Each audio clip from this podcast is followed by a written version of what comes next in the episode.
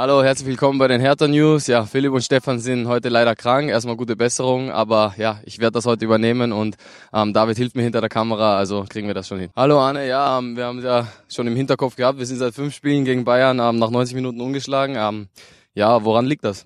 Ja, ich denke, gegen Bayern ist es für uns immer was Besonderes zu spielen, kann man sagen.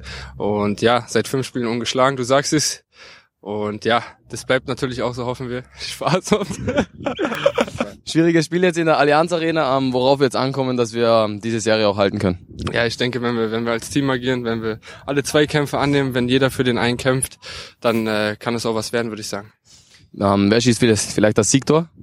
Ja, ich denke, das ist, das ist äh, nicht so wichtig, wer das Siegtor schießt. Das kann jeder sein von mir aus. Hauptsache, wir gewinnen. Ich glaube, dass der Arne macht und ähm, ja, somit alles Gute auf nach München.